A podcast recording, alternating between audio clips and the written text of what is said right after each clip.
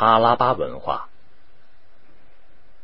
夏日的印度河沿岸酷热无比，已经有好些日子没下雨了，天空中也看不到一丝云彩。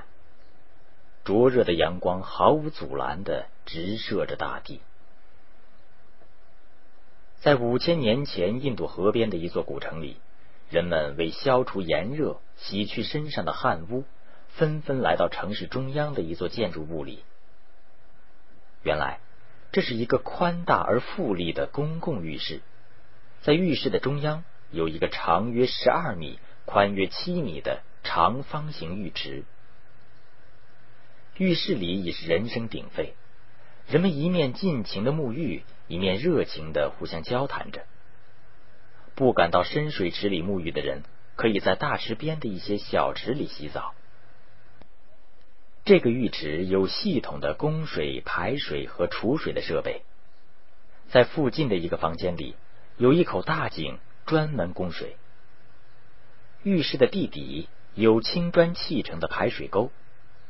大浴池北有八间小浴室，室内高台上放有水罐，里面盛着热水供人选用。如此现代化的浴室，竟是距今五千年的古印度文明遗址。但是长久以来，堪与古埃及相媲美的古印度文明，并不为世人所知。直到一九二二年，考古学家陆续在印度河流域开展发掘工作。结果发现了许多城市和村落的遗址，其中最大的两座城市，一座叫哈拉巴，一座叫摩亨佐达罗。学者们称这种文明叫哈拉巴文化。哈拉巴和摩亨佐达罗都是建在高地上的城市，城墙周长约五公里，城里住着三到四万居民。这两座古城分卫城和下城两部分。卫城是城堡区，四周有又高又厚的砖墙和塔楼。卫城中央的建筑物是一个砖砌的大谷仓，占地几千平方米。谷仓下建有通风管道，能使空气在下面流通，这样可以防止谷物发霉。这类通风的谷仓在古代遗址中是仅有的发现。下城是居民住宅区，室内街道四通八达，这些街道排列整齐，主干道有十米宽，可以并排通行八辆大车。看来当时来往的车辆和行人是很多的。为了便利交通，在十字路口转弯处，房屋的墙角都砌成了圆形。在街道上，每隔一段距离就有路灯杆，晚上点灯后。人们也可以出行。居民的住宅家家有水井和庭院，这些建筑都是用相同尺寸的砖块修建，并用泥灰抹平。城里的排水和卫生设施更令人惊奇，每家都建有浴室，浴室的地面被铺成斜面，屋角有砖砌的排水道，洗澡水从屋内的水井中急出。很多房屋内都有井，人们不使用浴缸，而是用手举起水罐，把水浇在身上冲洗。令人吃惊的是，古印度人竟使用抽水马桶。抽水马桶设在二楼，污水通过墙壁中的陶土管道排到下水道，从各家流出的污水流到屋外蓄水槽内沉淀污物后，再流入地下水道。地下水道纵横交错，遍布整个城市。许多人家还有从高楼倾倒垃圾的垃圾管道。这样精心规划的城市建设，在古代世界上是绝无仅有的。哈拉巴和摩亨佐达罗两座城市相距遥远，一个在印度河上游，一个在印度河下游，但是城市布局是如此的相似。很可能是出自同一个建筑师的设计。除此之外，在印度河流域还发现有几十处城镇和村落。五千年前的古代印度人，他们在河谷地区耕种田地、驯养牲畜、制造陶器，过着富足的安居生活。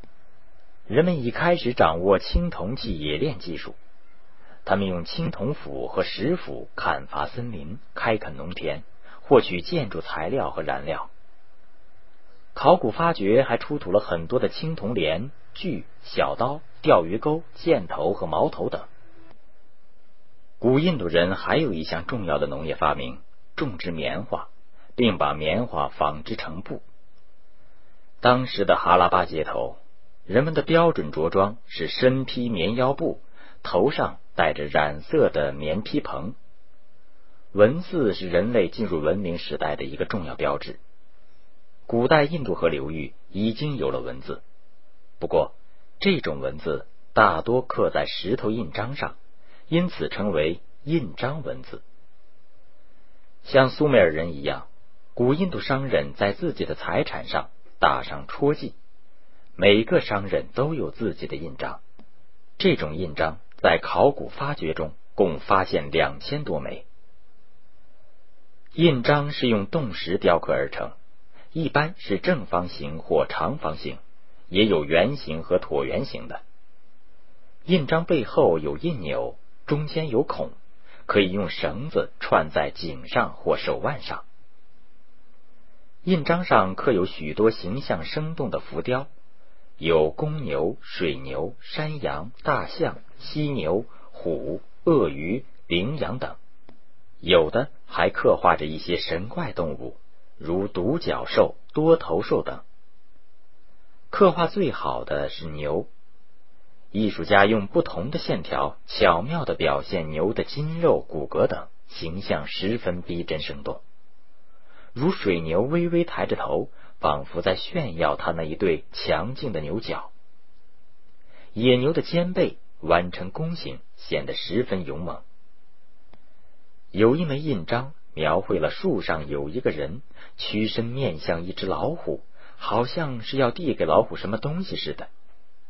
另一枚印章上刻画一头野牛向六个人攻击，把他们一个个冲倒在地。在古印度，野水牛被认为是最凶猛的动物，经常置人于死地，因此人们对它非常畏惧，把它看成是死神的坐骑。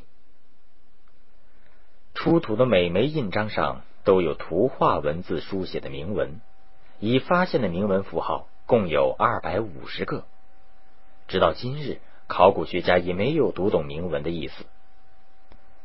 印章的文字都很简短。只用一到两行，不超过二十个符号，内容大都是主人的名字或是一些箴言。哈拉巴文化遗址中没有发现比印章铭文更长的书写文字。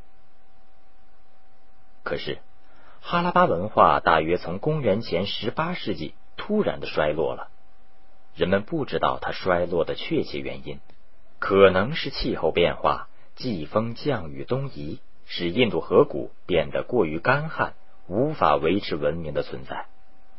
也有人认为，外族的入侵造成了哈拉巴文化的毁灭。